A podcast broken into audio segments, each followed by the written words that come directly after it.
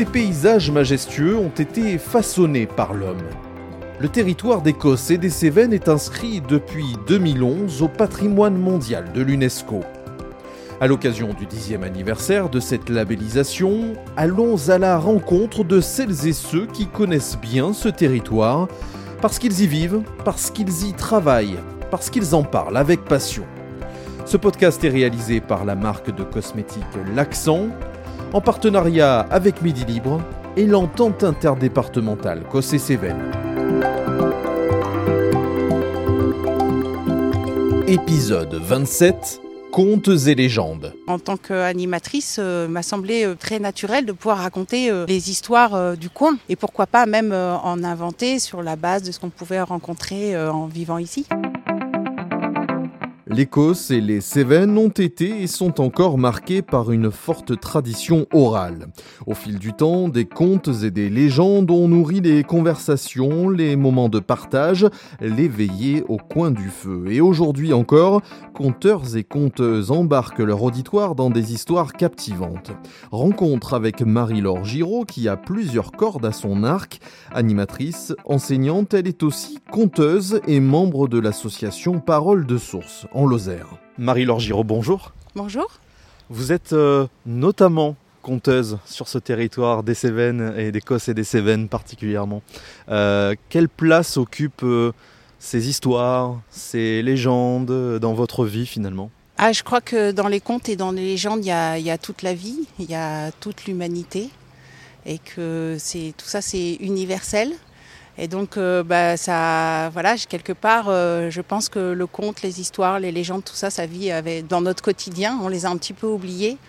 Mais euh, si on y retourne de temps en temps, on s'aperçoit qu'il y a tout dans ces histoires et ces contes.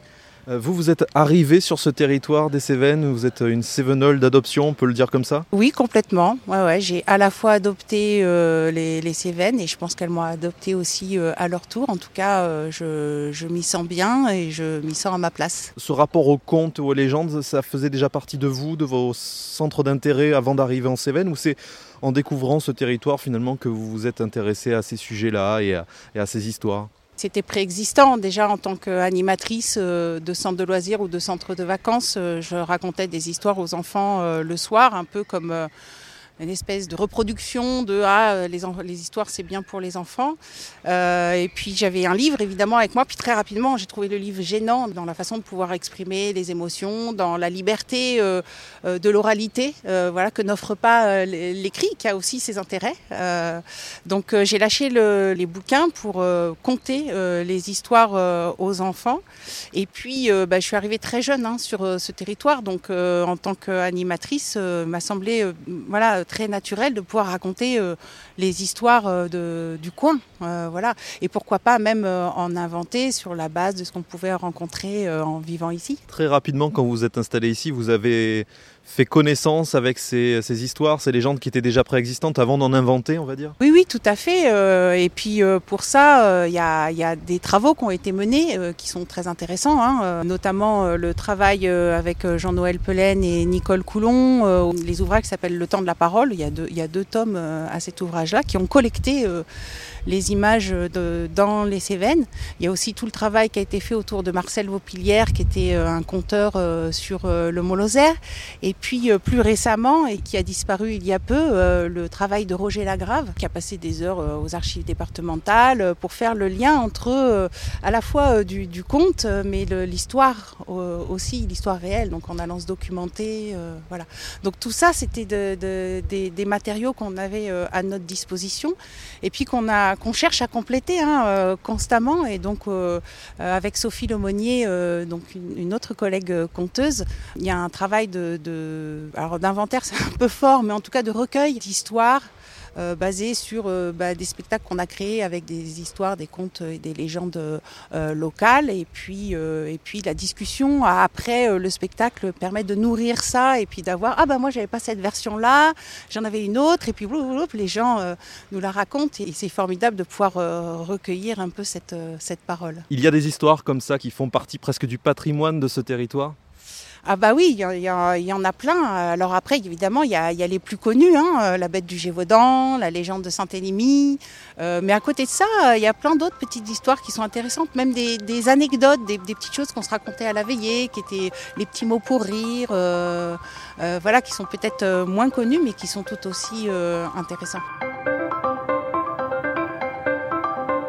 On détecte une source d'inspiration par rapport à des, faits réels, des faits historiques qui se sont réellement produits et parfois on fantasme un petit, peu autour de ces histoires-là oui, tout à fait. C'est la différence que je fais entre les histoires, les contes et les légendes. Les légendes, ça part toujours d'un fait réel. Après, c'est un peu monté en épingle grâce, euh, on va dire, à la, aux capacités d'orateur euh, de celui qui raconte. Et puis après, il y a les contes qui sont euh, complètement inventés. Finalement, c'est quoi? C'est la, nature qui inspire? Ce sont des personnages? Ce sont ah, Je crois que c'est le, je crois que c'est un ensemble de choses. C'est-à-dire que la nature est inspirante, ça c'est sûr, surtout dans nos territoires. La, la nature, elle a une force de caractère euh, voilà, qui, qui transparaît sur notre vie de, de tous les jours. Des personnages euh, aussi, euh, voilà, des gens, on est dans un territoire où quand même on se connaît facilement parce qu'il y a peu de monde. On perçoit les, les personnages qui vivent, qui vivent ces lieux, qui traversent ces lieux, qui font des identités fortes au niveau local. Quand on regarde la vie de, de, tous les jours, il y, y, a déjà des choses extraordinaires qui se passent. Après, tout le monde ne le, ne le sait pas ne le connaît pas, ne, voilà, parce que c'est pas le genre de choses qu'on va raconter, euh, je sais pas, dans les journaux. Ou... Mais il y a quand même des gens qui vivent, euh, qui ont des vies extraordinaires euh, sur notre planète et en particulier aussi en Lozère. Et il y a déjà beaucoup de matière et beaucoup de choses dans lesquelles puiser pour s'inspirer, encore maintenant. Ces histoires, elles sont parfois anciennes. Hein. Euh, comment elles se transmettent euh, C'est euh, de génération en génération, on va dire Ça se perpétue C'est parfois des histoires de clochers L'image classique, hein, c'est la veillée au coin du feu où on faisait tout un tas de travaux. Et ces travaux, ben, on les faisait, mais aussi en se racontant des histoires. avant que tout le monde sache lire, il y avait des gens dans les villages qui savaient lire et qui achetaient au colporteur libraire un petit livre et hop, ils avaient quelques histoires de plus dans leur escarcelle pour compter aux veillées. On se lassait pas d'ailleurs des fois de, se raconter euh, la même histoire. Voilà, c'était suivant l'instant et puis l'énergie du conteur euh, du moment. Voilà, ça donnait des choses différentes.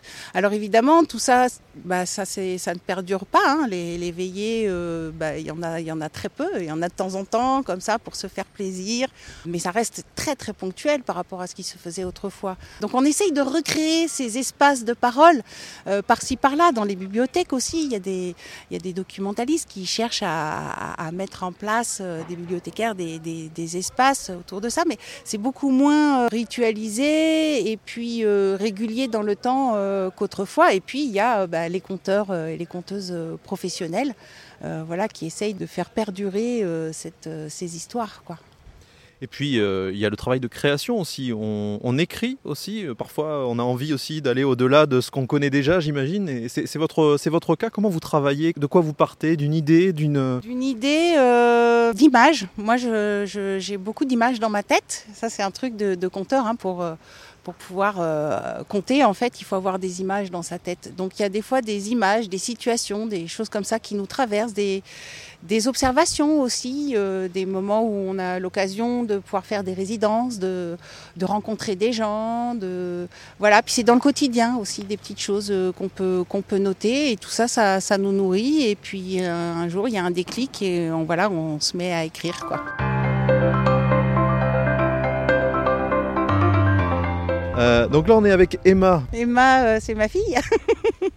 bah, elle m'écoute compter euh, depuis très longtemps. C'est le conte de Madame Adjé. Madame Adjé, c'est une vieille dame qui vit dans un mas Sévenol, mais seule. Et en fait, ses enfants, ils sont partis travailler très loin, donc c'est pour ça qu'elle est seule. Et du coup, vu qu'elle est seule, elle va au veillée, mais dans les autres masses Sévenol. Et tout le temps, quand elle y va, il y a une bête qui la suit. Madame Adjé, elle dit que c'est un chien. Et à un moment, elle meurt. Et euh, à son enterrement, il y a la bête qui arrive. Elle creuse un petit peu à l'endroit où elle a été enterrée. Et après, elle gémit et elle repart. Et là, on voit que c'est un lot. Très bien. Donc ça, c'est une histoire que vous avez créée vous-même ou... Non, bah, ça c'est une histoire euh, que moi j'ai trouvée euh, dans un des livrets de Roger Lagrave, parce que Roger Lagrave, il a écrit beaucoup de, beaucoup de livrets thématiques euh, comme ça sur le territoire. Et voilà, nous c'est là qu'on l'a trouvé. Marie-Laure Giraud, prochain épisode de ce podcast, on parlera de cette date importante pour le territoire, le 28 juin 2011, cette date de labellisation et de reconnaissance par l'UNESCO. Qu'est-ce que ça vous évoque, vous, à titre personnel, on va dire? Ça m'évoque euh, des paysages, des métiers, des savoir-faire et puis des histoires, parce qu'il y en a plein autour des bergers, de la transhumance, avec les troupeaux, tout ça. Merci beaucoup, Marie-Laure Avec plaisir. Et merci à vous d'avoir suivi cet épisode. À très bientôt pour mettre à nouveau l'accent sur l'Écosse et les Cévennes.